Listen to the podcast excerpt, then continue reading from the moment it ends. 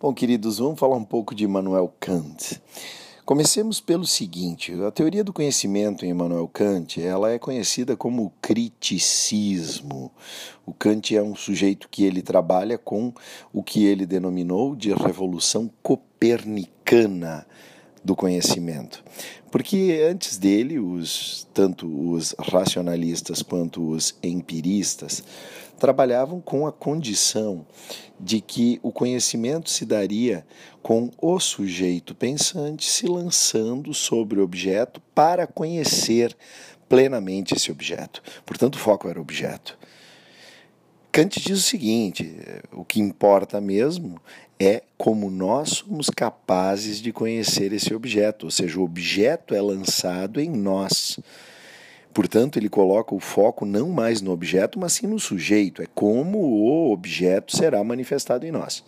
E a partir dali ele produz as seguintes caracterizações. Ele diz: olha, tanto os racionalistas têm razão, porque nós temos inatos uma série de elementos matemáticos, a nossa capacidade de raciocínio lógico, nós temos como fazer uma série de juízos críticos, por isso criticismo e catalogarmos em uma série de, de, de, circunstâncias críticas os objetos com sua forma, com seu número, com sua dimensão, com sua distância, com, enfim, com toda a capacidade de raciocínio lógico.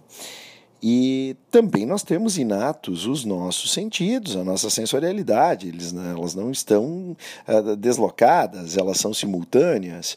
Então, a partir dali, o Kant trabalha com esse, esse fenômeno e ele chama de revolução copernicana porque ele tira do objeto o centro, como antes era a Terra, antes de Copérnico, e ele passa para o sujeito, como para Copérnico é o Sol. Então, por isso, Revolução Copernicana. Para Kant, nós temos juízos sintéticos a priori, ou seja, aqueles que acontecem a prioristicamente, sem a necessidade de qualquer experimentação, e que produzem os elementos de conhecimento na matemática e na física, leis matemáticas e leis físicas. O outro aspecto é que em Kant nós temos os juízos analíticos, que são aqueles que são obtidos através da nossa observação do objeto, quando a gente se lança sobre o objeto, já colocando imediatamente nossos conhecimentos racionais, a priorísticos, mas também os nossos, a nossa sensorialidade. E aí, nesses juízos analíticos, nós fazemos toda a análise efetiva do objeto que nós estamos buscando. Depois dessa análise ser feita, nós partimos para os juízos sintéticos a posteriori, que aí ele cria uma série de categorias de juízos que formarão o conhecimento daquele objeto em nós. E esta é a teoria científica de Kant, a grosso modo, evidentemente de maneira bastante resumida, para que vocês possam ter essa revisão para o Enem. Pois bem, um outro aspecto que Kant nos traz diz respeito ao que ele considera a ética. A ética para Kant ela é puramente um exercício racional. A ética ela é exclusivamente racional. E a ética ela deve ser pensada de acordo com o que ele chama de imperativo categórico, ou seja, é aquilo que é imperativo que façamos porque tem como finalidade a si mesmo não depende de algo posterior. É a famosa ética do dever. Na ética do dever, nós devemos sempre pensar da seguinte maneira: esta ação que eu irei fazer, ela poderá servir como uma lei geral para que todos os demais ajam dessa maneira? Se sim, sou ético. Se a minha forma de agir pode servir como uma lei universal, logo sou ético. É diferente do imperativo hipotético. O imperativo hipotético ele pode até produzir boas ações, mas ele não é o correspondente à ética. É aquela ideia de eu farei algo para obter algo depois. Eu cuidarei de um filho para que este filho cuide de mim quando eu for velho.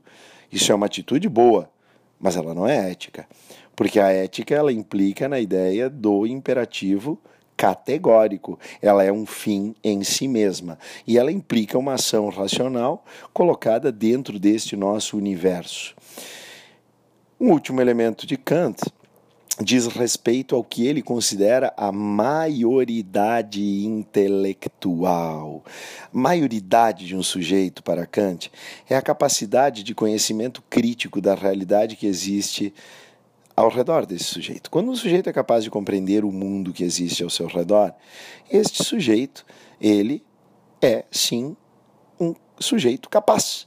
Ele não precisa de outro, como se fosse uma muleta a o amparar, como se fosse um outro cérebro a pensar pelo seu. Com a capacidade de discernimento crítico, um sujeito atinge, graças a esse pensamento autônomo, a sua capacidade intelectual de maioridade. Portanto, a maioridade para Kant, ela não é uma questão cronológica, ela é uma questão de capacidade de conhecimento crítico.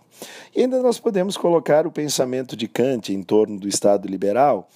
E em Kant nós temos uma responsabilidade também que a gente pode categorizar como ética, que ele diz que não há, há, em hipótese alguma, ele que até considerava os legisladores mais importantes que os demais poderes, era um defensor dos três poderes, mas colocava no legislativo um papel fundamental. Mas ele considera uma outra coisa importante. Para ele era fundamental que dentro de todas aquelas discussões de igualdade que existiam, se concretizasse uma ideia de que aqueles que eram mais ricos devessem pagar bem mais impostos para que isso produzisse uma situação de equidade e uma vida digna para os mais pobres. Então ficam aí as dicas de Manuel Kant. Beijos!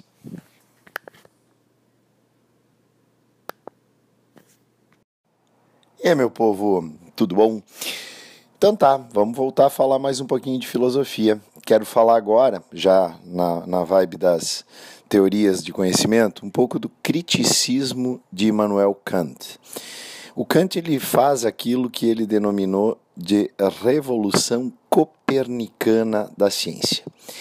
Até então, todos os cientistas lançavam como objetivo fundamental desvendar completamente o objeto em questão. Analisar, ou empiricamente, ou racionalmente, o objeto para buscar toda a verdade contida neste objeto. Kant modifica a situação da mesma maneira como Copérnico havia feito, tirando o foco da Terra e colocando no Sol para o heliocentrismo, Kant foca no indivíduo pensante. E Kant se vale de argumentos tanto de empíricos quanto de racionalistas. Para ele, nós nascemos sim com uma capacidade de raciocínio lógico que, inclusive, produz aquilo que ele chama de juízo sintético a priori, que estabelece nossa capacidade de compreensão para os elementos e eventos da matemática e da física. Mas ele também diz que nós temos tanto inatos elementos de categorização racionais, quanto elementos de avaliação originados das nossas sensações. E essas duas coisas não são desconexas. Por isso, a teoria kantiana, o criticismo, se vale do quê? Se vale de formas de juízo que estabelecem o juízo analítico.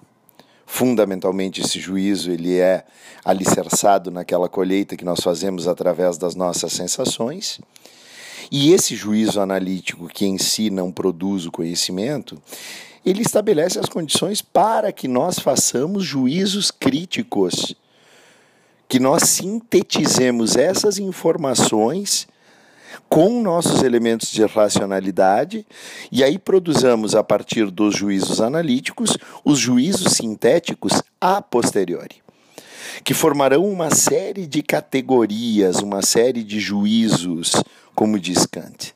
Esses juízos sintéticos a posteriori é que estabelecem um conhecimento maior sobre o objeto. Portanto, o objeto ele é percebido pelo sujeito. Não mais o sujeito se lança sobre o objeto conhecendo o objeto. O que importa para Kant é a maneira como nós podemos conhecer qualquer objeto, e não o conhecimento do objeto em si, e sim o conhecimento do objeto no sujeito, através dos juízos críticos. Juízos críticos sim, juízos sintéticos a priori, na matemática e na física, juízos analíticos, com elementos de análise fundamentados nas sensações e impressões que nós já temos também categorizadas em nós, e depois a síntese, o juízo sintético a posteriori, que forma todos aqueles juízos críticos. É isso de Kant na sua teoria do conhecimento. Beijos.